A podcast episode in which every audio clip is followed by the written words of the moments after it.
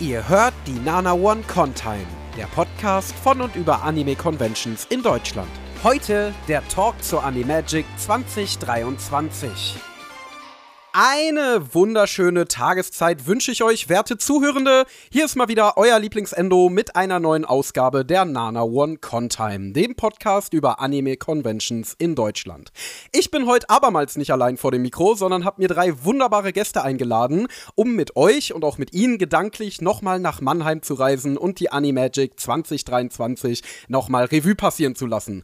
Große Convention-News gibt's in den letzten Tagen leider nicht. Ich kann euch höchstens erzählen, dass die Tropicon in Duisburg dieses Jahr einen anderen Eingang und einen extra abgetrennten Bereich von dem Freibad benutzt als bei den letzten Malen. Ansonsten würde ich sagen, stürzen wir uns einfach mal direkt in den Podcast, denn meine Gäste haben bestimmt viele wunderbare Sachen zu erzählen. Und zwar will ich euch diese erstmal vorstellen und da fangen wir natürlich wieder mit dem teamfremden Menschen an. Spontan eingesprungen ist hier für euch Lollichan. Hallo Lollichan! Hallo, wie geht's? Dich, dich hat man ja erst vor kurzem wieder gehört, das, aber ich stell dich trotzdem mal noch mal vor, falls dich Leute nicht kennen. Du cosplayst seit 2017, hast über 7000 Follower bei Instagram. Deine Bilder entstehen oft mit professionellen Fotografen zusammen und du warst auch schon öfter Teil von Kooperationen, auch mit anderen Cosplayern oder zum Beispiel den OH3 Studios. Außerdem bist du Streamerin und streamst regelmäßig an über 4000 Follower bei Twitch. Falls man dich für deine Arbeit unterstützen will, kann man das bei Kofi tun. Du warst auch schon Teil vom Peppermint Anime Cosplay Team auf der Konichi, hattest auf der Dokumin ein Cosplay Table, also bist richtig deep drin im Cosplay Business und wenn man jetzt so begeistert von dir ist, so hin und weg von dir in diesem Podcast, dann kann man dir folgen. Und zwar bei Instagram und Twitch, aber auch bei Twitter oder TikTok. Der Handle ist da meistens Lollichan mit zwei L und zwei I. Ist das korrekt? Yep, alles bestens. Super. Freut mich, dass du wieder dabei bist. Jetzt Mich zum auch. zweiten Mal schon. Scheint dir ja gefallen zu haben beim letzten Ja, Mal. ja, das war sehr nice. Super. Gut, hoffentlich wird es heute auch wieder nice, aber da bin ich mir recht sicher, denn auch der nächste Ehrengast ist ein super netter Typ und zwar der gute Nino Singer. Hallo Nino. Moin, moin. Du bist ja ein Kollege von mir in quasi doppelter Hinsicht, denn neben deiner Tätigkeit in Artikeln bei Nana One, unserer Plattform, die ja auch diesen Podcast hostet, warst du von Ende 2020 bis zur Schließung im März 2021 als freier Redakteur bei ninotaku.de unterwegs und hast da Artikel über Manga äh, ge geschrieben. Und Manga ist ja sowieso so ein bisschen dein Steckenpferd, denn man kann dich auch bei Twitter beziehungsweise bei X äh, treffen, wo du über verschiedene, in erster Linie Manga-Themen twitterst. Der Handle dabei ist Nino Singer. Ist das korrekt? Das haben Sie richtig formuliert. Wunderbar. Und der dritte und letzte Gast, wobei das ja eigentlich mittlerweile nicht mal mehr ein Gast ist, in, äh, ist Gabby. Hallo Gabby. Jo, moin, moin. Ja, dich kennt man aus dem wunderbaren Nana One Anime Podcast. Ansonsten bist du auch schon lange Teil der Anime-Industrie. Zunächst bei AOD, später Crunchyroll, nun ADN. Und äh, ja, du hast auch sehr oft Standbetreuung auf verschiedenen Conventions gemacht, weswegen du da natürlich immer sehr interessante Vergleiche ziehen kannst. Ähm, Gerade jetzt bei der Animagic, wo AOD ja damals schon öfter mit einem Stand unterwegs war. Also da erwarte ich mir auf jeden Fall ein paar spannende Geschichten. Bevor wir loslegen, hier nochmal wie immer der Hinweis: Die Nana One Contime ist ein Schwestern-Podcast zum Nana One Anime Podcast. Den findet ihr ebenfalls hier bei Spotify oder Apple Podcasts und dort schauen wir die erste Folge von jedem neuen Anime der aktuellen Season und erzählen euch unsere aussagekräftigen Fachmeinungen dazu. Wenn das für euch interessant klingt, dann könnt ihr außerdem sehr gerne jeden Donnerstag um 19.30 Uhr auf nanaone.net slash Livestream gehen und die Anime mit uns schauen und bei der Entstehung des Podcasts dabei sein. Und wenn ihr uns auch mal schreiben wollt, dann haben wir auch einen wunderbaren Discord, der auch auf nanaone.net verlinkt ist. Und da könnt ihr während des Streams mit unserer Community über die Anime diskutieren und auch sonst tolle Gespräche führen. Solltet ihr mal reinschauen, ist alles ganz wunderbar. So. Zum Einstieg äh, will ich mir jetzt mal zur Gewohnheit machen, ganz frech in die Runde zu fragen, wie war's? Amazing. Also, Animagic ballert immer, würde ich mal sagen. Viele geile Leute da, viele Leute getroffen, die man ansonsten nur übers Internet kennt und richtig viel Spaß gehabt. Und danach habe ich mir die Hacken wund gelaufen. Also, alles drum und dran, geiles Con-Erlebnis. Con geiles Con-Erlebnis. Ich habe gehört, dass für dich die Rückfahrt auch ziemlich anstrengend war. Also für mich war das ja eine der anstrengendsten Rückfahrten meines Lebens. Ich bin ja fast eingeschlafen da auf der Autobahn. War bei dir so ähnlich, oder? Ja, das war relativ ähnlich. Wir haben aber uns dann dazu entschieden, bevor es wirklich an den Punkt kommt, wo ich sage, ich penne ein auf der Autobahn, wirklich nicht geil. Also, wir waren schon an dem Punkt, an dem Nino gesagt hat, äh, ich sehe gerade doppelt und irgendwie mir ist schwindlig und ähm, äh, ich glaube, wir sterben jetzt gleich alle in Form eines sehr, sehr, sehr, sehr schwerwiegenden Unfalls und dann haben wir gesagt, nee, mach mal lieber nicht, Brudi. Es, ich war einfach so kaputt. Wir sind halt diese Art von Menschen, die sagen, okay, äh, wir fahren 16 Uhr los, damit wir noch relativ früh in, bei unserem Ziel sind. Ja, dann gehen wir noch zu der, zu dem Panel, dann gehen wir noch zu dem Konzert, dann labern wir noch an dem Stand und dann war es irgendwie schon 18 Uhr und dann, ja, hatten alle noch Hunger, also gehen wir alle noch mal essen. Dann war es irgendwie schon 20 Uhr oder so und dann sind wir losgefahren für vier, fünf Stunden. Ja, und da war halt einfach durch diese drei Tage Con pur einfach das Fass so überfüllt, dass ich da einfach nicht mehr konnte. Also da muss man wirklich drauf achten. Wir haben uns dann in Frankfurt einfach irgendwie so ein Billo-Hotel geholt, dann nochmal gepennt. Acht Stunden am nächsten Tag ging es fit nach Hause und nächstes Jahr haben wir schon von Anfang an gesagt, wir äh, suchen uns was bis Montag, ist schon alles gebucht und dann fahren wir Montag früh in Ruhe los, ohne diesen Stress, weil das geht einfach nicht. Das ist einfach, einfach scheiße. macht das nicht, Leute. Also wenn ihr, wenn ihr Cons besucht, drei Tage lang, ähm, geht nicht davon aus, dass ihr, dass ihr abends noch genug, genug munter seid, um noch irgendwie lange Strecken nach Hause zu fahren. Außer ihr seid mit dem Zug unterwegs natürlich. Ne? Aber wenn wir mit, mit dem Auto unterwegs. Genau, genau. Oder ihr seid nicht der Fahrer, aber der Fahrer ist ja dann zwangsläufig irgendwie meistens auch die drei Tage dabei. Also, ähm, ja. Äh, gut, gute Entscheidung gewesen, sonst hatte, hätte Endo heute nur einen Podcast-Gast. Das ist wahr. Oder es wird den Podcast nicht mehr geben, wenn ich an die Leitplanke gefahren wäre. Aber egal. Oder ähm, das, ja. Komm, dann wäre nur noch ich da. Ja, dann hättest du den Podcast alleine machen müssen. Hallo. Ja. Dann müsste ich die Contime in deine Hände legen. Ja, Gib schon mal die Spotify-Daten raus. Also, ja. ja, soll ich vielleicht zur Sicherheit mal machen. Für so, so einen Killswitch einrichten, so wenn dann, wenn irgendwas ist, so dann, dass dann an, an vertrauenswürdige Personen die, die Contime-Login-Daten geschickt werden. Genau. Ja. Ja, es ist ja ein Kampf der Giganten sozusagen. Wir hatten äh, zuletzt sehr ausführlich die Dokumi hier im Podcast, jetzt haben wir die Animagic und da würde mich natürlich interessieren, welche der beiden Cons findet ihr persönlich besser und warum?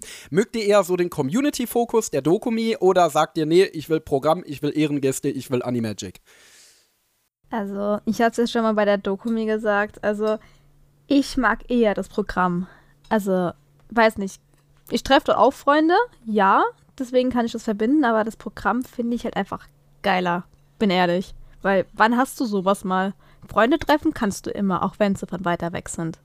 Also, hm, das würde mich vor allem bei dir als Cosplayerin sehr interessieren. Du bist leidenschaftliche Cosplayerin, warst jetzt natürlich auch drei Tage im Cosplay da.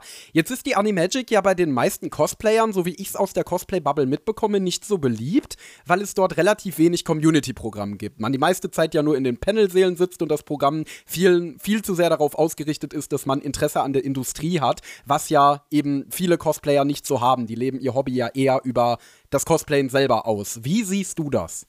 Also was würdest du jemandem sagen, wenn du dich jetzt unterhalten würdest und der würde dich fragen, ja, ich bin Cosplayerin, soll ich jetzt zur Animagic gehen? Also ich bin ehrlich, ähm, die meisten Cosplayer, die sind sowieso nicht im Gebäude drin, die sind alle draußen ähm, am Platz beim, ähm, äh, beim Wasserturm, bei, auch bei dem Brunnen. Ähm, aber was ich halt echt cool finde, was auch vielleicht für Cosplayer ist, die sich halt wirklich ähm, unschlüssig sind, was sie cosplayen wollen. Auf der Animagic hast du halt den Vorteil, dass es halt immer so Themen gibt. Jetzt dieses Jahr war zum Beispiel Nier ein Thema oder auch äh, Konosuba. Heißt, es gibt mehrere Cosplayer aus diesem äh, Franchise und da kann man sich auch mehr verbinden. Ich habe jetzt so viele Nier-Cosplayer kennengelernt zum Beispiel. Deswegen macht es diesen Aspekt von wegen, ähm, da ist jetzt nicht so viel Community äh, wie auf der Dokumi, macht es einfach wieder wett weil du lernst einfach so viel mehr Leute kennen, die auch wirklich ein Interessen haben. Also ich finde das eigentlich auch sehr nice als Cosplayer. Und wenn du halt keine Lust hast, dann gehst du halt einfach raus und cosplayst irgendwas anderes. ich muss aber sagen, dadurch, dass sich die Cosplayer da sehr auf Außen fokussiert haben, ähm, hat das Innen, ich sag mal, ein bisschen trister ge gemacht, wenn man das so nennen will äh, weil es einfach, ja, weil halt einfach weniger bunt, ne? Weil es so, wenn auf der Dokumi ist es halt, die Dokumi ist halt einfach vom, vom Publikum her kunderbunt, weil du so viele Cosplayer da dazwischen hast. Und äh, auf der Animagic haben dann so, habe ich, hab ich dann die Cosplays halt so ein bisschen vermisst. So, und das, das äh, macht auch ein bisschen was, so ein bisschen für eine andere, für eine andere Atmosphäre. Also die Atmosphäre ist sowieso anders auf der Animagic, aber ähm, ich glaube, das, das war so ein bisschen eine Sache, die ich ein bisschen vermisst habe. Wie sieht Nino das? Ja, also ich muss ganz ehrlich sagen, Animagic ist immer mein absolutes Jahreshighlight bei den Cons, weil ich bin einfach ein großer Fan von dem hinter dem Anime, hinter dem Manga und so weiter, also quasi rein Industrie und das begeistert mich einfach. Ich mag die ganzen Panel, die ganzen Gäste, die da sind. Das huckt mich extrem. Äh, dieser Community-Aspekt, den hast du ja auch. Also wir haben uns ja auch getroffen und Unterkunft und hat man hat sich mit Leuten getroffen. Klar, auf der Dokumi ist es dann teilweise noch ein bisschen größer. Liegt aber teilweise auch vielleicht daran, weil wir ein bisschen mehr Freiraum haben. Ich habe es wieder gemerkt, gemerkt, Animagic war dieses Jahr so vollgestopft, dass man wirklich von Panel zu Signierstunde zu Konzert gerannt ist. Das ist halt dann der Negat Anführungszeichen Negativaspekt. Aber wenn man halt einfach sowas liebt, dann ist das natürlich, auch wenn es anstrengend ist, äh, eine geile Sache. Also von daher, Animagic ist wirklich, würde ich sagen, mein absolutes Highlight gewesen gewesen oder den Cons, besonders im Vergleich zur Dokumi, die für mich eher so, ja, ist halt cool, aber mir fehlt halt doch irgendwie mehr Hintergrund. Hintergrund, äh, Hintergrund im Sinne von geile Leute aus der Anime-Industrie, Gäste und so weiter. Was war denn dein persönliches Highlight-Programm dieses Jahr auf der Animagic? Ah, das ist immer so schwer zu sagen, weil kann man jetzt wirklich Musik mit einer Signierstunde vergleichen und so weiter. Auf jeden Fall war ich äh, froh, äh, mal Tomoyuki, äh, Tomoyuki Itamura getroffen zu haben, weil das ist halt ein Regisseur, den ich mittlerweile so geil finde. Und das fühlt sich einfach unfassbar gut an, wenn du in so einem Panel drin sitzt und hörst, was die zu reden haben und äh, dir so eine, äh, dir, dir ein Shikishi mit, einer, mit einem Autogramm zu, zu holen, weil das ist schon eine absolute Ehre. Und da muss ich schon sagen, auch wenn das vielleicht, du stehst halt zwei Stunden an und dann bist du halt eine Minute mit äh, ihm und den anderen Leuten vom, vom Call of the Night Team in dem kleinen Raum, bekommst dein Autogramm, bist wieder raus. Obwohl das nur so eine kurze Begegnung ist, ist das einfach so geil, dass ich halt wirklich sagen muss, das war mein Highlight. Und ansonsten halt auch die die Konzerte mit Reona und so weiter. Reona ist allgemein eine ziemlich geile Sängerin, ist halt einfach du, du gehst halt ab als äh, Anime-Song-Fan und das ist halt einfach, ja, das sind so meine Highlights. Gab es bei den anderen auch irgendwelche großen Highlights, irgendwelche Panels, die euch besonders gut gefallen haben? Und ja, Lolly, ich weiß, da gab es ein ganz, ganz großes Highlight für dich. Das lassen wir mal außen vor. Da möchte ich gerne, dass du da später noch mal ganz ausführlich drüber redest und uns da alles drüber erzählst. Okay. Alles. Okay. Also, okay. aber, aber, aber wenn wir das mal ausklammern, was gab es dann, was dich so begeistert hat? Ähm, das, was mich begeistert hat, waren äh, wieder die Ehrengäste, die ähm, von Frida waren. Ähm, unter anderem auch die Synchronspreche von ähm, Haruka als Kind. Und sie hat tatsächlich auch ein äh, Live-Dubbing gemacht und ich fand das echt cool, da mal irgendwie damit bei, äh, dabei zu sein und das zu erleben, weil das einfach so akkurat war und halt auch noch den Vergleich mit der deutschen ähm, äh, Synchro dabei. Ähm, und tatsächlich habe ich sonst eigentlich nicht wirklich was besucht, außer das andere Thema. ähm, ich habe Free besucht, das Panel, und dann halt den Film geschaut, den zweiten Teil von Final Stroke. Und ich glaube, das war's. Weil sonst, ja, war das halt ähm, wieder so ein Thema mit dem Mozartsaal, was aber halt dann später zum Gespräch kommt, aber sonst, ja. Gabby, so. gab es irgendwas, was dich ganz besonders begeistert hat? Ähm, also ich, ich, ich habe mein Programm ja eigentlich ziemlich, ziemlich dicht gehalten äh, dieses Jahr. Hatte ich vorher gar nicht, gar nicht so auf dem Schirm. Äh, äh ich, ich, dachte, ich gehe da wieder wie auf der Dokumi einfach so, so rein und lass mich so mit, mit, mitschleifen. Äh, oder oder so, so, einfach, einfach mitreisen lassen. Ähm, hab mir dann aber doch auf der Autobahn Bahn hinzu mal dann doch mal ein bisschen das Programmheft an, angeguckt und äh, mir einen Programmplan gemacht und dann hatte ich eigentlich quasi komplett alles, alles, alle, alles war voll. Und ähm, äh, ich meine, für mich war es ja die, die erste Animagic, die ich privat besucht habe. Ähm, zuvor ja nur, habe ich ja auf dem Dokumi, äh, im Dokumi-Podcast schon erzählt. Äh, zuvor war ja Animagic für mich äh, nur Standbetreuung die ganze Zeit. Ähm, und da habe ich ja gar nichts mitbekommen von, von, von irgendwelchen Panels oder äh, von Konzerten und so. Äh, von daher komplett andere Erfahrung für mich gewesen, die ich, die ich äh, so auf der Animagic noch nie, noch nie gehabt habe. Und äh, boah, ganz schwierig, da jetzt ein Highlight rauszupicken.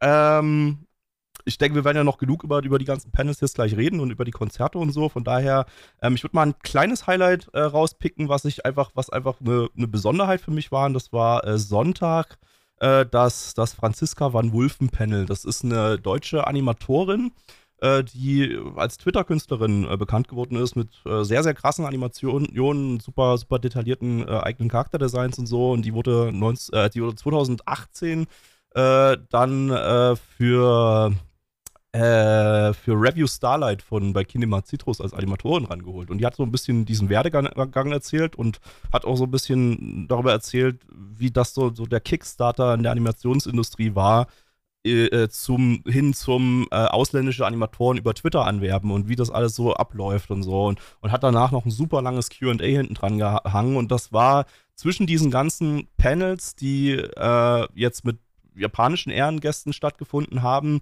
war das einfach so eine ziemlich, also so einfach eine super erfrischende Erfahrung, weil sie als Deutsche schon mal erstmal keinen Dolmetscher zwischendrin brauchte und entsprechend einfach von der Leber weg einfach super viel äh, äh, uns erzählen konnte. Ähm, auch einfach, auch einfach auf die Fragen viel detaillierter eingehen konnte, weil da jetzt nicht irgendwie was gekürzt werden musste für die Übersetzung zwischendrin. Und damit war das einfach eine Stunde lang ähm, reinster Informationsfluss über, über die Animationsindustrie, wo man so viel lernen konnte. Also viele Sachen weiß man auch schon, wenn man so ein bisschen äh, drinsteckt in der, in der Industrie, aber das war einfach, äh, einfach sowas nochmal von einem Insider zu hören. Also habe ich gerade noch nicht erwähnt, sie arbeitet mittlerweile äh, in dem Studio in Japan, ist irgendwie dieses Jahr nach Japan gezogen, ist dort jetzt Charakterdesignerin äh, bei, bei Shield Hero Staffel 3. Und das war, ähm, ja, das das, das, das war einfach so das informativste Panel für mich und damit ja ein ziemliches Highlight. Ja, sehe ich ganz genauso. Also ich war ja auch absolut hin und weg von dem Franziska van Wolfen Panel. Äh, war mega interessant, mega nice, eben auch das alles mal aus dem Mund äh, von jemandem zu hören, der deiner Sprache mächtig ist und dir auch auf Fragen entsprechend detailliert eingehen kann. Fand ich mega, mega nice, habe ich sehr für gesimmt. Lolli, Du hast auch gesimmt. Und zwar für eine ganz besondere Person. Oh, yeah. Das war leider nicht ich, sondern Yoko Taro, äh, Regisseur, Autor, Hauptverantwortlicher von Nier Automata. Wie war das für dich? Erzähl uns mal in allen Details, äh, was da alles so abgegangen ist. Ähm, es ist unbeschreiblich. Also, wenn ich jetzt immer noch daran denke, ich weiß nicht, ob ich wirklich alle Worte dafür finden kann. Ähm, es war sehr, sehr aufregend für mich. Ich habe ja wirklich, also meine ganzen Cosplays habe ich ja auch Nier äh, themed gemacht, habe ja auch ein Cosplay selber gemacht am Sonntag. Devola war das gewesen. Ähm, und ja, ich war halt am Freitag dann schon da gewesen und habe halt gehofft, dass ich die Signierstunde für Yokotaro, dass ich da was gewinne. Aber ja, ich bin boosted und meine Freundin war boosted, heißt, wir hatten am Freitag leider verloren gehabt. Ähm, da war ich tatsächlich schon sad gewesen, weil ich es irgendwie nicht direkt am ersten Tag geschafft habe, um Yokotaro zu sehen. Ähm, aber ja, Samstag war es dann halt, war halt der große Tag da für mich gewesen. Ähm, da waren wir sogar im Dreierpack unterwegs und haben versucht, mir ein, eine doofe Karte für diese Signierstunde zu gewinnen, weil mein allererster Durchgang war auch schon wieder ähm, glorreich verloren, weil ich kann mich einfach nicht entscheiden, wo ich irgendwie ähm, was wählen muss, weil das war ja so ein ähm, Hütchenspiel, wo du halt erraten musst, wo diese, diese Emil-Kugel drin ist, dieser Emil-Kopf drin ist da, dazu kommt. Also normalerweise ist ja das Hütchenspiel so, dass das quasi offen ist und du quasi, wenn du ein gutes Auge hast, das verfolgen kannst. Aber die haben das jeden Tag schlimmer gemacht. Als erstes haben die eine Wand, äh, nee, die haben das unterm Tisch gemacht, da konntest du es gar nicht sehen. Das hat dann zu lange gedauert. Am zweiten Tag haben die eine Wand davor gemacht, sodass einige Leute, munkelt man zu, äh, zumindest, äh, so von der Seite reingeguckt haben und dem dann, äh, der da vorne stand, gesagt hat, wo die äh, Kugel ist. Am dritten Tag keine Chance mehr. Da hatten die links, rechts, vorne alles abge genau alles, alles abgedeckt. Also du hattest absolut keine Chance. Du musstest wirklich auf dein Glück setzen. Du hattest wirklich eine 1 zu 3 Chance. Ansonsten musstest dreimal anstellen oder wenn du Pech hast, halt sechsmal, wenn es überhaupt möglich war. Aber absolut, aber ja. Ja, also ich war auch wirklich sehr froh, dass wir es an einem Samstag dann geschafft haben. Ähm, ja, ich, ich habe tatsächlich ähm, geweint. ich weiß nicht, ich war einfach so aufgeregt, dass ich halt einfach den, den, den Gott selber treffen konnte. Und ich, ja, war halt so gewesen. Ähm, worauf bereite ich mich jetzt vor? Weil wir durften den ja auch was fragen, wenn wir halt eine Frage haben. Ähm, aber ja, da war es halt soweit gewesen. Da war ich halt so geflasht, weil der Dude einfach seine Maske nicht auf hatte. Und man kennt ja eigentlich keine Bilder im Internet von ihm. Klar, wenn man irgendwas sucht, vielleicht findet man was, aber in dem Moment, wo du davor stehst und du einfach siehst, dass der Dude, der normalerweise nur mit seiner E-Mail-Maske rumläuft, ähm, vor dir sitzt und dir dann ein Autogramm geben kann, bist du halt einfach nur, ja, lost. Ich habe literally kein Wort rausbekommen. Er hat aber mein Cosplay gelobt, also, hm, weiß nicht. Ich habe mich wie so ein ganz kleines Kind gefühlt bei irgendeinem so Idol. Ich weiß nicht. Es ist unbeschreiblich. Und ich hatte dann tatsächlich noch Glück gehabt, in diesen, ähm, also ich habe eigentlich gedacht, dass ich Pech habe, in dieses Nier Automata Panel reinzukommen. Ähm, aber da waren noch Plätze frei. Und nachdem wir halt da so amazing Informationen auch dazu bekommen haben, auch über den Hintergrund vom ähm, Anime noch mit dabei, ähm, haben wir uns dann draußen einfach so eine, also es ist einfach so eine Nier-Gruppe gebildet worden und dann kamen halt einfach die ganzen Leute und haben Fotos gemacht und dann auf einmal stand dann Yokotaro vor uns und hat auch noch Fotos gemacht und noch das komplette Anime-Team. Keiner hat halt gecheckt, dass es Yokotaro war, weil er ja seine Maske nicht auf hatte. Aber dadurch, dass ich ihn davor gesehen habe, war ich so von wegen, hat er gerade ein Bild gemacht und ist einfach weggelaufen? Ich weiß nicht, ich war, an diesem Tag war ich tot gewesen. Ich bin ehrlich. Und, ja. Das hast du aber öfters, dass, dass die Leute mega äh, die, die, die, trauen sich nicht, ihr Gesicht zu zeigen und sind mega ruhig meistens bei den Pendeln, aber die sind halt trotzdem krasse Fans von Anime und alles drum und dran und das merkst du halt oftmals. Das stimmt. Ich, ich, ich finde es ja auch witzig. Ähm, man kann ja auch überall nach irgendwelchen GIFs von Yokotaro suchen. Dann kriegt man ja immer ihn mit, seinem, äh, mit seiner Maske. Und diese ganzen GIFs, da wirkt der so aufgedreht. Und auch auf diesem Panel, als er die Maske auf hatte, war er so von dem Wesen her so wirklich so aufgedreht, so happy und alles. Und ohne Maske war er der ruhigste Mensch der Welt. Du hättest niemals sagen können, dass es derselbe Mensch ist. Weil, klar, mit der Maske also, verhältst du dich auch irgendwie anders da. Ich kann zwar jetzt nicht komplett relaten, aber ich kann es mir vorstellen. Das hat aber auch nichts immer mit der Maske zu tun oder, oder nicht immer auf die Maske bezogen, sondern ja, wenn du halt. Muss nicht sein. Genau, wenn du halt manchmal siehst, was die Leute für Stories schreiben und so weiter, irgendwie oh. zum Beispiel, was auch krank ist, äh, das ist jetzt schon ein paar Jahre her, auf der Konichi war mal Boichi da. Den kennen viele jetzt so durch Dr. Stone, hat aber ja. im Manga-Bereich noch sehr, sehr krasses, hartes, brutales und sexualisiertes Zeug gemacht unfassbar anzüglich. Und dann sitzt er so vor dir, so, Konnichiwa. Ja, ja. So mega ruhig. genau und, so. Genau, und so hast du das einfach bei vielen Gästen. Das finde ich halt einfach, weißt du, das ist einfach, ja. es, es, es verwundert mich halt tatsächlich, weil du, du, du kennst halt nur diese öffentlichen Interviews von ihm und dann so einfach komplett andere Person. Und dann ähm, hatte ich noch die Chance bei Crunchyroll, da muss man ja so ein Bild machen für das ähm, Anime-Team. Ähm, dann konnte man sich doch von dem Anime-Team auch noch ähm, Signaturen holen. Und es war auch wirklich, wirklich nice gewesen, weil die Leute auch wirklich sehr nett waren. Ähm, und tatsächlich hat mich der Regisseur ähm, gefragt, weil da war ich am Sonntag da gewesen, ob ich ein Bild für den Videodirektor machen mag vom Nier Automata Spiel, weil er liebt Devola und Popola sehr. Und ja, der Dude hat das dann einfach auf Twitter geteilt und alles. Und ich war so, was passiert in meinem Leben hier? Ich war einfach tot gewesen an diesem Wochenende. Ja, ja. ich habe so viel geheult, es war vorbei. Pff. Ja, es klingt ja nach einer großartigen Erfahrung. Jetzt natürlich Großartig. die Frage, die mir direkt völlig unter den Nägeln brennt: Wie sieht Yoko Taro denn aus? Ähm, ja, ähm, wie beschreibe ich das? Rund ründlich. Er hat so ein, er ist so ein ründliches, so ein, so ein squishy Face. Es ist echt niedlich. Ich habe ja, hab ja auch äh, so eine Signierkarte gewonnen äh, und am Ende äh, kann ich ihn eigentlich nur als so typisch Familienvater irgendwie beschreiben. Ja. Also der wirkte halt einfach wie so ein, ja, der hat so zwei Töchter und die haben viel Spaß zusammen und ist ansonsten ganz ruhig, ja. ja, ich, aber ja, ich kann halt nicht mehr dazu sagen. Aber das, was ich eigentlich so beschrieben habe, so, so squishy, so cute, so rund, das ist eigentlich, ja. Man, man findet reichlich Fotos von ihm äh, ohne Maske im Internet. Also. Ja, ja, ja, ja.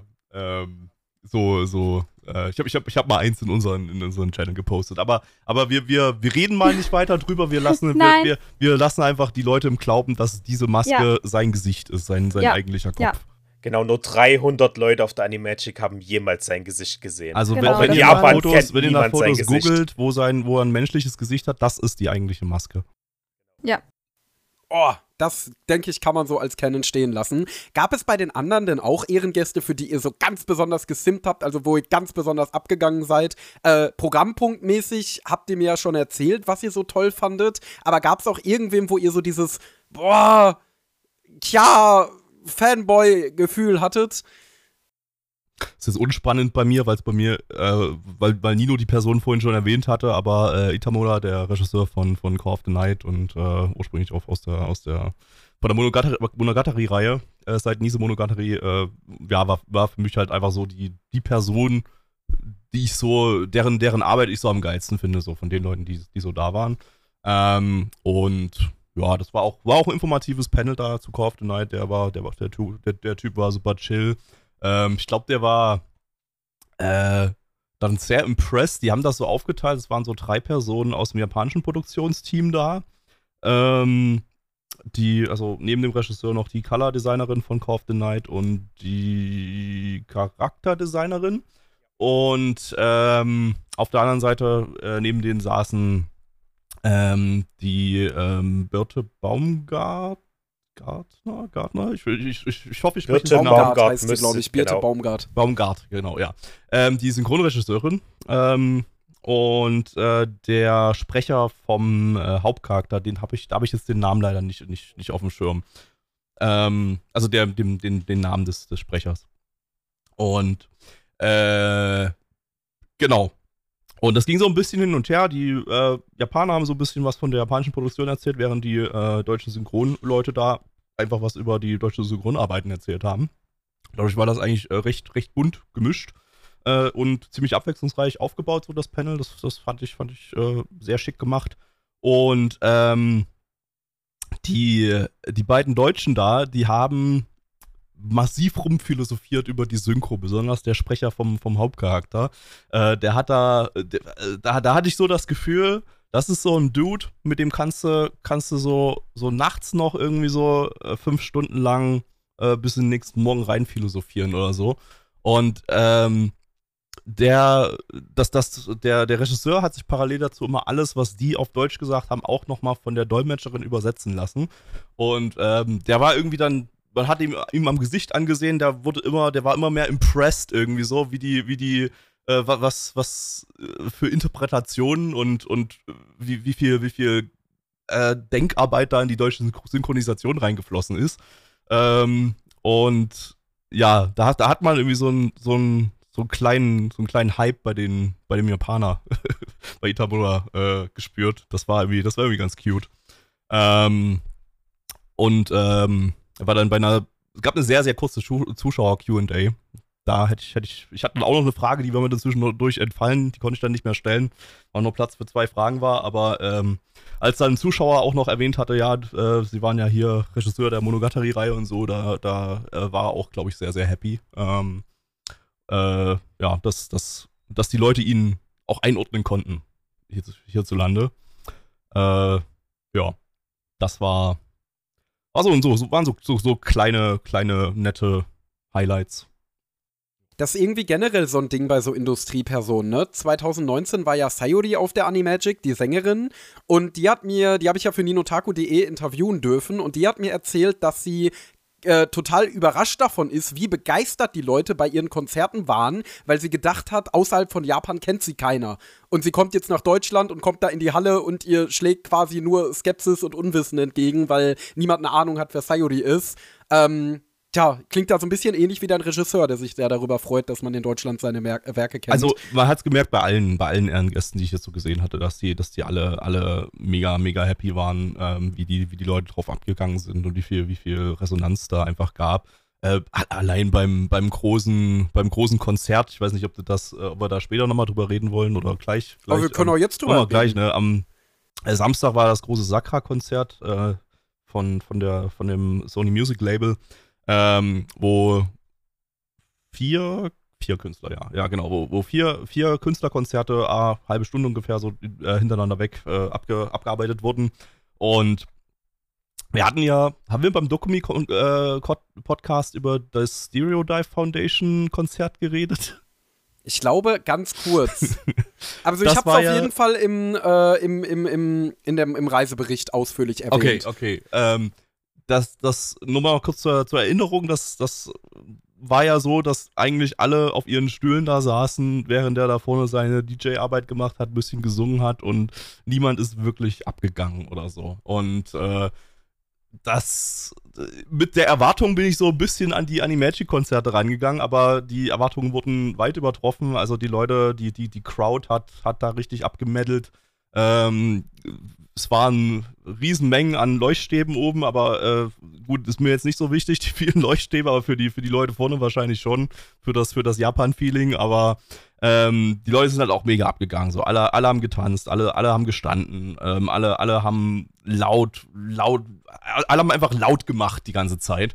Und äh, dadurch hat es einfach auch Spaß gemacht. So. Und äh, ja, wenn das, wenn das jetzt wieder so wie auf der Dokumi abgelaufen wäre bei dem Konzert, da hätte ich mir das, glaube ich, nicht mal vollständig gegeben. Aber so war es so dann schon, schon eine geile Sache. Und äh, boah, kann jetzt, muss jetzt, muss jetzt sich nicht verstecken von der Crowd her, von irgendwelchen ähm, äh, Rock-Metal-Festivals oder so. Also die Leute sind da ähnlich gut abgegangen.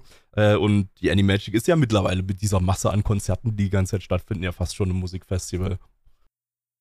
Das steht auf jeden Fall, das steht auf jeden Fall sehr, sehr stark im Fokus und das merkst du auch an den Besuchern, weil es gibt Leute, die kommen teilweise nur für die Konzerte da, die gehen frühs rein, rennen in den großen Saal, setzen sich so weit wie äh, möglich vorne hin und warten dann, bis ihre Idols vorne auftreten, weil die halt ganz, ganz vorne nah mit dran sein wollen, einfach weil die das richtig hart fühlen.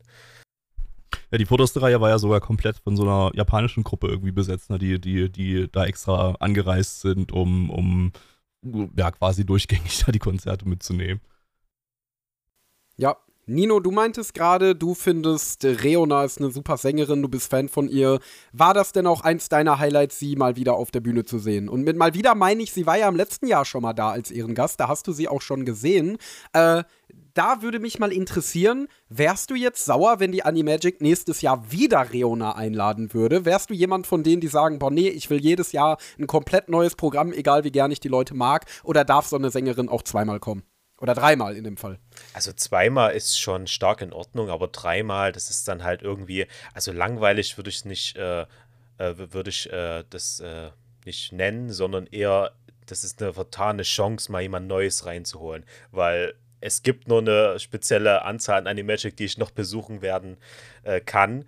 Auch wenn das jetzt sehr, sehr negativ klingt, äh, aber es ist nun mal am Ende so. Und äh, wenn man dann irgendwie andere coole Künstler stattdessen noch einlädt, ist das auch mal was Besonderes. Aber für Leute, die es beispielsweise verpasst haben, ist es natürlich auch eine geile Möglichkeit, äh, das nochmal nachzuerleben. Von daher würde ich sagen, so ein 50-50-Ding. Auf der einen Seite, wenn man die Sängerin mag oder den Sänger, ist das geil. Es kommen ja auch neue Lieder und die denken sich äh, irgendwie neue Programmpunkte rum, äh, rund um den Künstler aus. Aber ja, am Ende zwei, dreimal ist die Maximalgrenze. Danach wäre es schon hm, nicht mehr so geil. Zumindest aus meiner Perspektive, da jedes Jahr die Con mitnimmt. Äh, aber ja, ich finde es noch in Ordnung. Aber anderen Künstlern sollte man auch mal eine Chance geben. Lolly, warst du eigentlich am Samstag auf dem Konzert? Ähm, ich war letztes Jahr dort, dieses Jahr nicht, weil ähm, ich glaube zeitgleich war nicht dieses, war nicht das Nier Automata Panel? Nee, das Nier äh, Version, nein, war es auch nicht gewesen.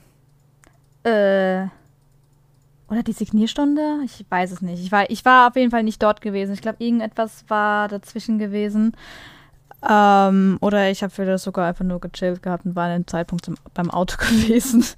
Aber ich sollte mir nicht den Stress geben. Ich habe das letztes Jahr gesehen und ich glaube, es war nur eine nee, zwei Personen neu dort gewesen im Gegensatz zum letzten Jahr. Ich weiß es gerade gar nicht mehr. Weil ich glaube, Reona hatte ich letztes Jahr gesehen gehabt. Ja, Aska und Reona waren letztes Jahr auch ja, da. Ja, genau, glaube, die beiden, genau, an die beiden erinnere ich mich. Und die anderen beiden Personen, irgendwas, irgendwas mit W ist. Uja Extended. Genau, Genau, ja. der, der, der hat das zweite Jujutsu Kaisen Opening gesungen und äh, von Ah, Psychopath okay. Staffel 3 das Opening war es, glaube ich. Boah, da war ich, bin ich nicht aktuell, deswegen. ja, das also, müsste so die Bekannten sein. Okay, ja, ich bin da, was, was die beiden Anime angeht, nicht aktuell, deswegen, also, es wäre bestimmt cool gewesen, aber ich habe irgendwas in der Zeit gemacht, ich kann mich nicht dran erinnern, es tut mir leid. Wenn man über die Konzerte auf der Animagic spricht, da spricht man ja auch immer ein bisschen über den Mozartsaal. Und wenn man über den Mozartsaal auf der Animagic spricht, dann spricht man ja eigentlich auch immer darüber, dass jedes Jahr bei eigentlich jedem bekannteren Programmpunkt sehr, sehr viele enttäuschte Gesichter vor dem Saal zu sehen sind, weil sie nicht mehr reingekommen sind. Es gibt keine Saalräumung auf der Animagic. Äh, wie Nino gerade schon erwähnt hat, es gibt Leute, die campen den ganzen Tag über im Saal, nur um den Programmpunkt am Abend aus der ersten Reihe zu sehen. Jetzt würde mich mal interessieren, was denkt ihr darüber? Lolly, ich weiß, du hast einmal eine sehr sch- unschöne Erfahrung in dieser Hinsicht gemacht, als du dir Anime in Konzert angucken wolltest. Möchtest du die hier nochmal mit uns teilen? Ja, gerne. Also ich hasse es wirklich sehr, dass die Leute wirklich einfach von Anfang an dort reinrennen und dort einfach bis von morgens um, ich sag jetzt mal um 10 oder wann auch immer das Ding aufmacht, bis abends dort drinnen hocken, nur um halt Person X zu sehen. Und das Schlimme ist halt, den anderen Leuten vermittelt es halt, dass sie deswegen, also dass die Personen, die drinnen sitzen, wegen den Personen, die gerade da sind, halt da sind, aber dem ist halt nicht so. Und ich hatte halt einmal das Problem gehabt, ich wollte gerne in Anime und Concert, das war 2000, ich weiß gar nicht, wann habe ich das, war es jetzt 18 gewesen, ich erinnere mich jetzt nicht mehr. Aber da wurde ich auch einfach rausgeworfen, weil halt kein Platz mehr war und man nicht an den Seiten stehen konnte. Dann 2000, wann war, ich weiß es nicht, ich glaube letztes Jahr war es gewesen, da konnte ich endlich dann mal Anime in Konzert sehen.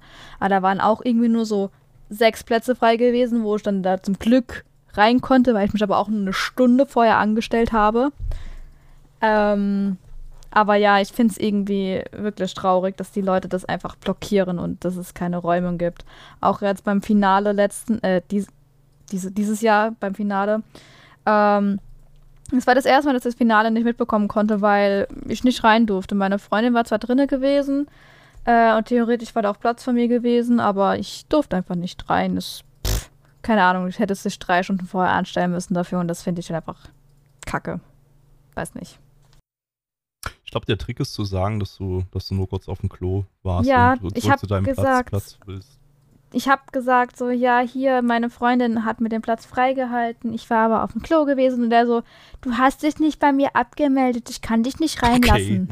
Okay, dann Netmates. Was zur Hölle? Was ähnliches ist mit was ähnliches ist mir tatsächlich auch passiert. Ich bin äh, während Bell musste ich dringend auf Toilette. Ich habe ja quasi auch von Anime in Concert war ja erst Anime in Concert, dann kam Bell und dann war das Sakra Music Konzert und ich habe ja mit Anime in Concert bin ich reingegangen und habe dann da gecampt und während Bell musste ich auf Toilette und dann habe ich mich bei einem Ordner abgemeldet, bin aufs Klo gegangen und als ich wiedergekommen bin, war der Ordner weg und da Oh. stand niemand mehr. Und ich konnte jetzt auch, einfach nicht reinmarschieren. Und dann bin ich da ähm, zu einer, der nächsten Tür gegangen, wo dann eine stand und hab die, der hat gesagt, ja, ich habe mich hier bei ihrem Kollegen abgemeldet, aber der ist jetzt irgendwie weg. Und dann hat sie gesagt, ja, da müssen sie den jetzt suchen, äh, sonst kann ich sie nicht reinlassen. Und ich dachte mir, ja, äh, ach du Scheiße, jetzt muss ich hier irgendeinen random Ordner, den ich mal für drei Sekunden angeschaut habe, auf der ganzen Animagic wiederfinden, um wieder reinzukommen. Am Ende hat sie mich dann doch einfach so wieder reingelassen und hat mir meine Story einfach mal geglaubt. Aber ähm, ja, ist auf jeden Fall schwierig da. Weißt du, das Witzige ist ja, die machen das nur bei dem Mozartsaal. Ich war jetzt am, das war jetzt Sonntag gewesen, ähm, da war ich auch relativ spät halt drin, weil ich auch mit diesem Crunchyroll-Zeug da zu tun hatte, aber direkt am Anfang war halt dieses Anime, also Nier Anime-Panel gewesen. Und da wollten wir Cosplayer halt nach vorne gerne, damit wir halt besser sehen können, ne? Und das war oben in diesem Cinemagic oder Anime-Kino, ach, schlag mich tot, ich weiß nicht, welches es war. Und da habe ich gesagt, ja, meine Freundin ist schon hier, sie steht aber ganz vorne. Also ich kann Ihnen gerne zeigen, wer das ist. Und dann, ja, da hat er gesagt, okay, wenn sie da vorne steht, dann können wir kurz dahin laufen. Wenn nicht, dann gehst du halt zurück. Ich so, ja, okay, können wir gerne machen. Bin nach vorne gelaufen, habe gesagt, hier, das sind meine Freunde. Haben sie es auch bestätigt und dann konnte ich da vorne bleiben. So. Da habe ich ja, da habe ich ja irgendwie Glück gehabt. Ich bin einfach nur, ich bin auch, glaube ich, während, Bell oder so einfach mal kurz rausgerannt, habe mich nirgendwo abgemeldet, bin einfach aufs Klo und bin dann einfach wieder reingerannt. Dann ist mir einer von den Ordner hinterhergerannt, hat mich gefragt. Ja. äh, und ich meinte, ich war noch auf dem Klo, ich gehe zurück zu meinem Platz und dann war das gut. Ich habe eigentlich Also- auch ich habe eigentlich auch keine negative Erfahrung in der Hinsicht jetzt wirklich gemacht. Also entweder hatte ich immer nur Glück und bin wirklich meistens eine, eine halbe Vorstellung vorher rein, weil in wir ja auch mittendrin einfach reingekommen vom, war das vor Sakra? Ich bin mir gerade unsicher. Ja, ja, ja. Wo, wo, genau, da sind wir einfach reingekommen, obwohl es quasi in Anführungszeichen nur noch eine Stunde war. Da war auch doch jede Menge Platz. Und dann haben wir uns halt irgendwie hingepflanzt und dann, ja, war es das. Also, das ist manchmal eine Glückssache, an welchen Helfer du ge gelangst und was vielleicht gerade für eine, für eine Zeit ist. Und wenn der halt sieht, dass da wirklich eine halbe Reihe noch hinten frei ist, was wollen sie denn da sagen? Also, am Ende ist es eine Glückssache und wie gesagt, abhängig vom jeweiligen Typ, der, den du ja, da ansprichst. Hm. Das ist insane. Ich habe es an allen, an allen Eingängen versucht. Ich bin zu jedem gelaufen und gesagt, meine Freundin ist da drin. Nö, kein Erfolg. Uff. Das also, war großartig. Ich, ich glaube, ähm, ich glaube, ich glaub, das Problem ist, so eine Saalräumung kannst du, glaube ich, vergessen bei dieser, weil, weil, der, weil der Platz auf der Animagic halt auch so super begrenzt ist, sodass, wenn du da den Saal räumen würdest, dann würde sich ja dann außen, draußen so eine Riesenschlange bilden. Ähm, und, und ich glaube, dann, dann hast du, dann hast du dann irgendwann Sicherheitsprobleme. Ja, halt dann so würden die, der, Leute, der, die gerade drin sitzen, ja auch nicht mehr wieder reinkommen, wahrscheinlich, wenn die ans Ende der Schlange müssen. So. Genau, genau. Also ja, gut, ich, aber das ist ja der Sinn von so einer Räumung, dass du quasi dich vorher anstellst für das nächste Programm und nicht halt das aktuelle Programm bis zum Ende guckst. Ja, gut, ja, das kannst du dann auch ist, machen, wenn aber. Ich das aktuelle und das nächste ja, sehen möchte. So ja, das ist dann halt, da musst du halt abwiegen. Willst du jetzt das erste gucken oder das zweite lieber? Hm. Aber ich denke, es wird es die geben, diese, diese Saalräumung einfach. Das ist, äh, das ist ja so ein grundsätzliches Problem der Animagic, die, die kann ja auch, glaube ich, einfach nicht mehr wachsen weil, weil der, der Platz da so extrem begrenzt ist, im Gegensatz zur Dokumi, die, wenn die noch weiter wachsen will, gut, wir kennen die Düsseldorfer Messe, äh, nächste Halle, nächste Halle, nächste Halle und so weiter, fertig. Ähm, bei der Animagic, ja, was willst du da machen? Äh, die müssten halt den Standort dann wieder komplett wechseln und das haben sie jetzt nur vor nicht allzu langer Zeit erst gemacht. Ähm, und ich weiß nicht, wie. Das Ding ist ja, die Animagic hat ja eben so ein, dieses, dieses Wohlfühlkonzept ähm, dass es eben nicht wie eine Messe wirkt. Und da wird es wahrscheinlich auch dann irgendwann das Problem geben, dass du einfach gar nicht die Locations mehr dafür findest, weil eben die Alternative für solche Massen einfach nur eine Messehalle ist. Davor habe ich aber auch wirklich Angst. Du siehst es ja jetzt an der Konichi, die haben halt auch dieses selbe Konzept, weil das ja auch so ein Kon äh, Kongresspalais äh, ist. Und du halt wirklich diese kleinen Ecken, diese ganzen Nischen, diese ganzen kleinen Räume hast. Und das war immer so geil. Also, das, darum war die Konichi so beliebt bei vielen Fans. Und äh, jetzt sind die halt nach Wiesbaden und ich denke wirklich, dass das nicht ansatzweise so ein Feeling hat wenn man dann aber äh, darüber nachdenkt, ob das dann den Con-Organisatoren eventuell am Ende des Tages egal ist, weil es halt heißt, mehr Leute, mehr Geld und wenn sich halt drei Leute ein bisschen beschissener da fühlen, ist mir das scheißegal. Ja, das kann natürlich auch passieren. Ich hoffe es nicht, aber es wäre möglich, dass da doch irgendwann mal jemand sagt, Leute, wir müssen hier ein bisschen mehr Platz schaffen, also gehen wir jetzt hier in eine nächste Stadt, wo halt irgendwie Dokumi-mäßig so eine gigantische Halle ist und dann, ja, gucken wir mal, wie es wird. Hm. Also wäre ich kein Fan davon, aber könnte passieren. -mm. Nino, du streunerst ja immer sehr gerne bei den Manga-Publishern rum und äh, sollst natürlich jetzt auch hier in dem Podcast deinem Ruf als Manga-Fan gerecht werden. Wen hast du getroffen und hast du irgendwelche heißen Leaks, die du vielleicht schon mal so zugesteckt bekommen hast und jetzt hier in der Contime verraten kannst? Also, und zwar ist lizenziert Nein, tut mir leid, sowas habe ich leider nicht erfahren. Und selbst Schade. wenn, dann dürfte ich wahrscheinlich in Zukunft mich nicht mehr an dem jeweiligen Stand blicken lassen. Aber ähm, es gab dennoch ein paar coole Begegnungen. Insbesondere möchte ich hervorheben, dass ich einen sehr, sehr, sehr geilen ja, neu würde ich ihn jetzt nicht sagen, aber einen aufstrebenden Zeichner äh, getroffen und mich mit ihm unterhalten habe, und zwar Dan Daniel Eichinger. Das ist äh, ein deutscher Manga-Zeichner, der jetzt bei Egmont sein Erstlingswerk rausgebracht hat, Jovan Tore. Und es ist einfach so eine nette und herzliche Persönlichkeit, dass du halt einfach dich anders kannst, als an diesen Egmont-Stand zu gehen und dich eine Viertelstunde mit dem zu unterhalten über sein Werk und über seine Zeichenkunst und alles drum und dran. Und das ist echt cool. Letztes Jahr auf der Animagic hat er ja quasi zusammen mit Egmont sein, sein Werk vorgestellt und das war quasi schon, äh, oder seit diesem Tag habe ich gedacht, okay, sobald das Werk rauskommt, möchte ich mich mit demjenigen unterhalten, der das gezeichnet hat. Und diese Animagic war es dann soweit und das war wirklich super, weil es einfach eine coole Persönlichkeit. Und äh, weil er auch quasi dadurch, dass es sein Erstlingswerk ist, auch noch relativ unbekannt war, hatte man da auch viel Möglichkeiten, ein Autogramm zu bekommen, ohne dass da 500 Leute anstehen und so weiter. Und du konntest dich halt wirklich mal in Ruhe mit dem unterhalten. Auch während der Autogrammstunde, der hat sich wirklich die Zeit genommen, mit jedem über das Werk zu reden. Ja, wie geht's dir so? Wie bist du auf mich aufmerksam geworden? Und wenn du es dann gelesen hast, dann kannst du mir gerne auf Instagram schreiben, wie du es fandest und so weiter. Also das ist wirklich was, was super Tolles. Und ansonsten natürlich habe ich mich mit vielen äh, Leuten aus der Manga- und Anime-Industrie unterhalten. Ja, ist halt so mein typisches Ding. Ich gehe halt gern zu Manga-Kult, zu Egmont, zu Ultraverse. Das sind halt die coolen Leute, die man halt eigentlich auf jeder Messe so trifft. Und dann quatscht man halt mal eine Runde über neue Manga-Veröffentlichungen, ein paar Sachen, die eventuell, ja, man zu kritisieren hat und solche Späße halt. Ja, also das ist wieder also das kann man, das ist so eine Sache, die man wirklich auf jeder einzelnen Con macht oder machen kann, wenn man Fan davon ist.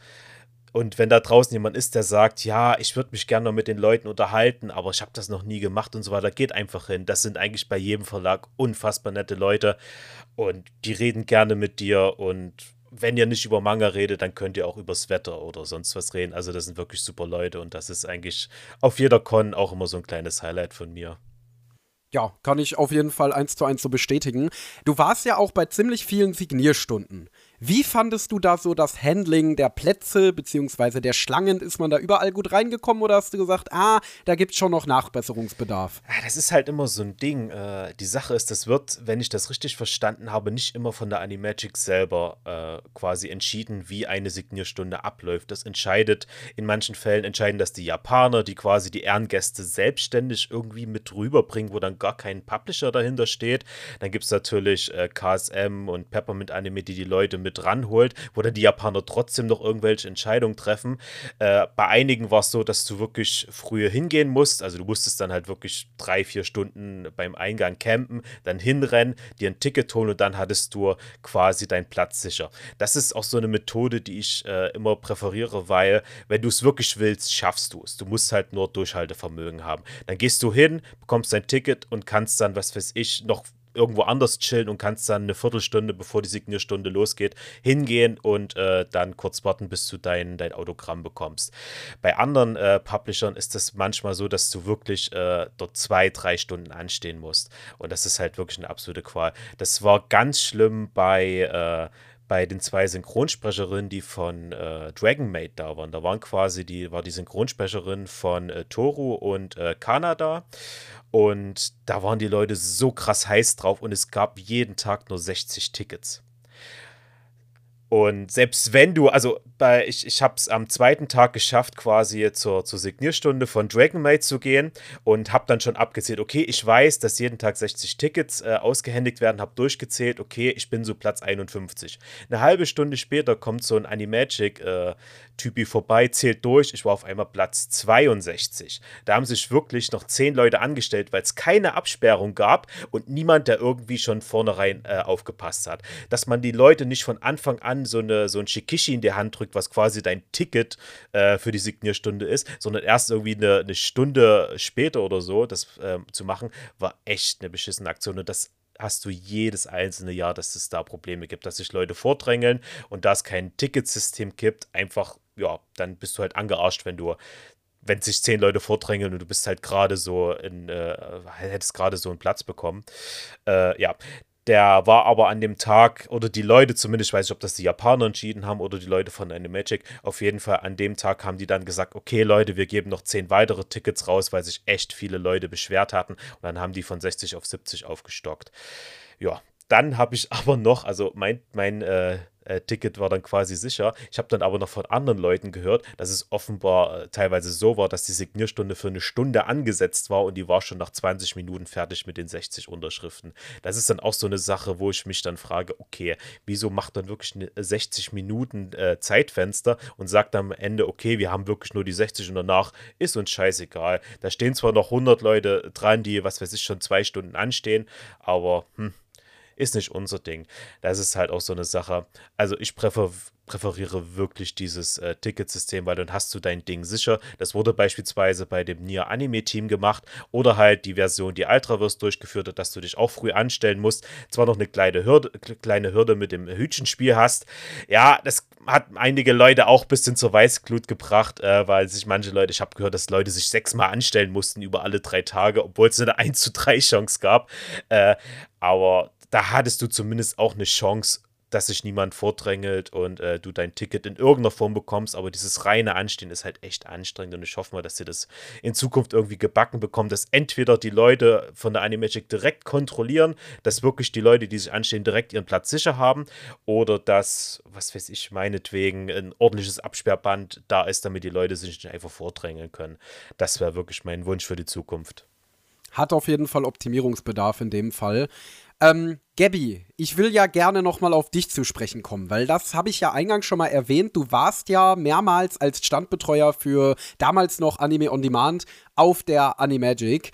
Ähm, und dieses Jahr war tatsächlich, obwohl du schon öfter auf der Animagic warst als ich, das, die erste Animagic, die du richtig als Besucher mitgenommen hast. Da würde mich mal interessieren, wie würdest du denn deinen Eindruck vorher mit deinem Eindruck jetzt vergleichen?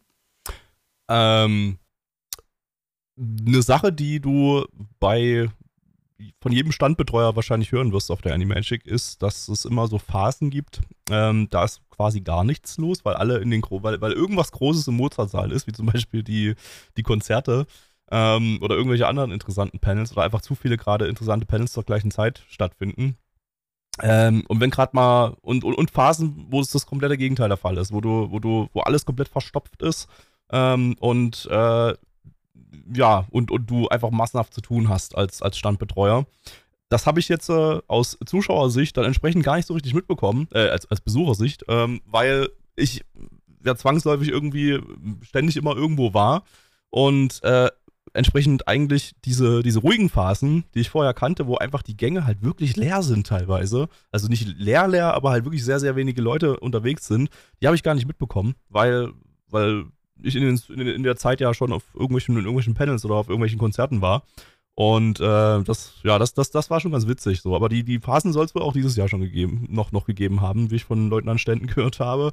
Äh, aber ja, auf jeden Fall komplett andere Erfahrung, äh, logischerweise. Also das ist, äh, ich, hat, ich hatte nie irgendwie während der Standbetreuung irgendwie großartig Zeit. Äh, klar hat man mal eine Stunde Pause, dann bin ich mal so ein bisschen über die Con geschlendert, habe mir die anderen Stände angeguckt und so weiter, aber äh, ich habe mich da nie in irgendwelche Panels reinsetzen können oder in irgendwelche Konzerte oder so. Dafür war überhaupt gar keine, gar keine Zeit. So, ich war ja letztendlich zum Arbeiten da. Und äh, von daher, ja, also ähm, habe ich jetzt die Animagic erstmalig mal so erlebt, wie sie ist, tatsächlich. Und äh, bin ziemlich begeistert. Also das Programm war echt gut. Ich habe, wie gesagt, super viel gefunden. Ähm, und äh, ja, also kann, kann, kann, kann, mich, kann mich nicht beklagen. Hatte aber allerdings beim, beim Betreten der, der Hallen ein Vietnam-Flashback von 2019. ähm, ich, ich erzähle die Geschichte, weil ich habe die auf der Eddie Magic irgendwie schon tausendmal erzählen müssen, aber ich erzähle sie jetzt nochmal im Podcast. Ähm, äh, wir hatten 2019 am AOD-Stand einen Bällebad. Und ähm, da war es sehr, sehr, sehr, sehr heiß. Und die Leute ähm, in so ein Bällebad, äh, ja, kannst du nicht die Leute mit Schuhen reinlassen, sondern äh, die Leute mussten ihre Schuhe ausziehen. Und äh, in dem Bällebad, das war so wie so ein Gewinnspiel, so je, je mehr silberne Bälle da drin du gefunden hast, äh, desto mehr Audi gratis Abo-Laufzeit konntest du, konntest du dir ergattern. Äh, war tatsächlich gar nicht mal, gar nicht mal so, so, so leicht, aber weil da waren wirklich sehr, sehr viele Bälle drin. Und äh, aufgrund der extremen Hitze auf der Animagic 2019. Äh, ich glaube, das waren, ich weiß nicht, wie viel Grad es waren, aber es waren irgendwie um die 35 Grad draußen oder so. Also war wirklich, wirklich, wirklich, wirklich heiß. Ähm, waren die Leute entsprechend auch sehr verschwitzt, besonders an den Füßen. Und ähm, das hat dann Samstag, Mittag, Nachmittag dafür gesorgt, dass wir aus Hygienegründen dieses Bällebad schließen mussten. Äh, weil das einfach, der Gestank war unerträglich. Und äh, ich habe mich dann auch echt echt wirklich, wirklich unwohl gefühlt, weil ich habe das, Bälle, das Bällebad mussten wir natürlich auch immer wieder durchrühren. Und äh, ich, ich, hatte, glaube ich, sehr, sehr viele Menschen an mir äh, bei dem durch das Durchrühren. Und äh, ja, das, das äh, führte dann dazu, dass wir an dem Samstag dann diese ganzen Bälle aus, äh, aus dem Bällebad in Säcke umfüllen mussten und mit denen dann irgendwie einen Kilometer durch Mannheim bis zu einer Wäscherei fahren mussten. So, also so eine offene, so ein offenes äh, Wäschehaus. Äh, äh, und haben damit dann irgendwie alle Waschmaschinen blockiert. Äh, die Leute waren super mad, dass wir da eine Stunde lang dort fucking Bälle gewaschen haben, während da Leute gewartet haben, die da ihre, ihre ja, Tageswäsche da äh, waschen, waschen mussten, weil die im Umkreis wohnen und anscheinend keine Waschmaschine haben. Und äh, ja, das, äh, so saßen wir dann eine Stunde lang in der, in der Wäscherei, äh, haben dann das alles wieder in Beuteln zurückgeschafft, zur Animagic, wieder in den, ins Bällebad gefüllt, gefüllt. Endlich hat es wieder wohl geduftet nach, nach Waschmittel. Und äh, Sonntagmittwoch muss man das Ding wieder schließen aus hygienischen Gründen. Alter. Die Bälle haben wir danach nicht nochmal gereinigt. Das Ding blieb dann äh, geschlossen und die sind immer noch irgendwo im Messelager von Crunchyroll. Ich will sie verbrennen, ich bin ehrlich. Ich würde die nicht mehr öffnen. Ich vermute, da Nein. hat sich mittlerweile irgendwie neues Leben entwickelt oder so, aber äh, das ist ein Pro Problem für andere Leute, weil ich ja nicht mehr bei Crunchyroll arbeite, von daher. ähm, ja, und, und irgendwie so, ey, als ich da reinkam, äh, jetzt äh, zur Animagic 2023, so, ich hatte instant irgendwie diese, diese Flashbacks und, und habe mich kurz geschüttelt. Glaub mir, dieses Jahr war es aber besser als letztes Jahr. Ja, äh, dieses Trust Jahr war, war, es temperaturmäßig viel, viel erträglicher. Ja. Also da hätte man, glaube ich, auch ein Bällebad machen können, ohne dass, ja. dass man das wegen Hygieneproblemen schließen muss. Also wir hatten das ja davor auf der, auf der Leipziger Buchmesse äh, schon, mal, schon mal gemacht, äh, die ja im März war. Da war es da überhaupt kein Problem. So, da, da hat, das, äh, ja, das, das, das, das, das ist verflogen, wenn da irgendjemand irgendwelche Schweißfüße oder so hatte. Aber, aber äh, ja, hätte, man dann in der Form auch wieder machen können theoretisch. Aber gab kein Bällebad. Schade. Schade. Mal gucken, ob irgendwann das Bällebad sein Comeback auf der Animagic feiert in irgendeiner Form bei irgendeinem Publisher. Ähm, wir würden Oh ja, ich auch, mit dem Körper. Ähm, wir würden ganz allmählich, ganz langsam in Richtung Ende schlendern. Aber natürlich habe ich auch vorher noch mal eine obligatorische Frage an alle von euch. Und zwar, wenn ihr jetzt heute sofort zur Animagic Orga ernannt werden würdet, was würdet ihr nächstes Jahr ändern oder umsetzen auf der Animagic? Rausschmeißen der Leute aus dem Mozartsaal. ja, das ist eine gute Frage. Also.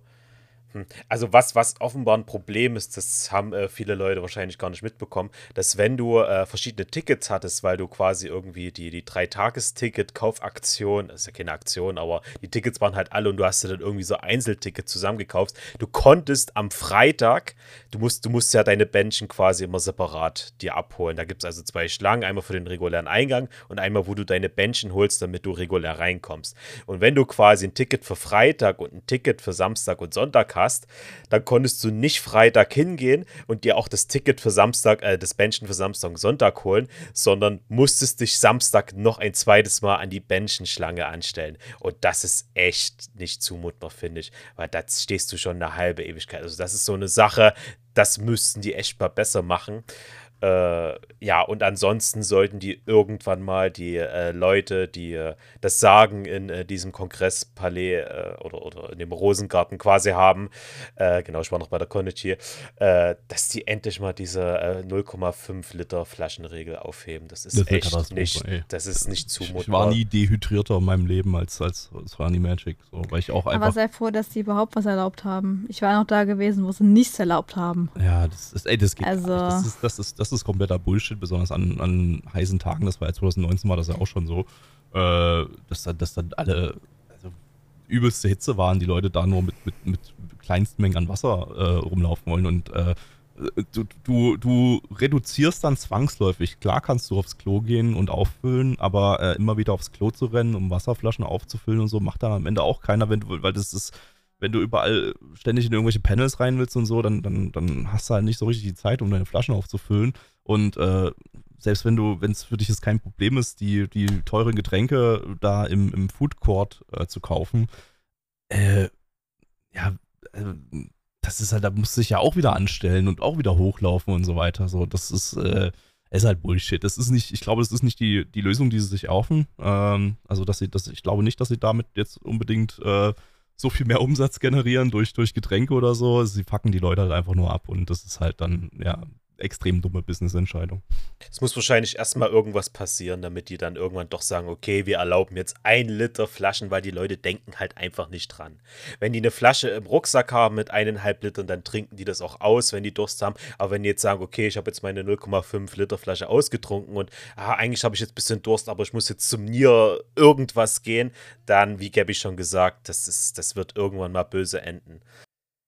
Ja, also das, was ich halt auch noch ändern würde, wäre halt der Einlass, weil ich glaube, ich weiß nicht, wo es so ist, aber ich glaube, auf der Konichi haben die so ein Bandsystem.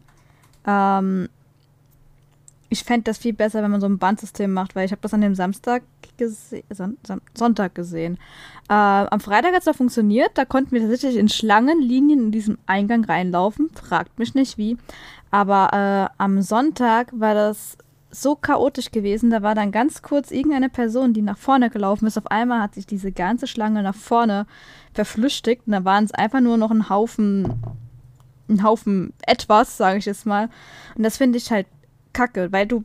Ich bin halt wirklich sehr früh für dieses Crunchyroll-Ding dahin gefahren und stand dort eineinhalb Stunden. Ähm, nur um dann irgendwie doch mich durchkämpfen zu müssen, um relativ früh dort zu sein, weil die Leute sich dann halt einfach so dachten, hey, da hat sich einer bewegt komm, wir müssen alle hinterher. Das finde ich halt doof. Wenn man halt schon so früh da ist, sollte man halt auch in Anführungszeichen belohnt werden mit diesem. Ich darf halt auch als erstes rein, ne? Also sonst bringt es ja gar nichts. Deswegen so ein Bandsystem zum Absperren wäre um einiges besser.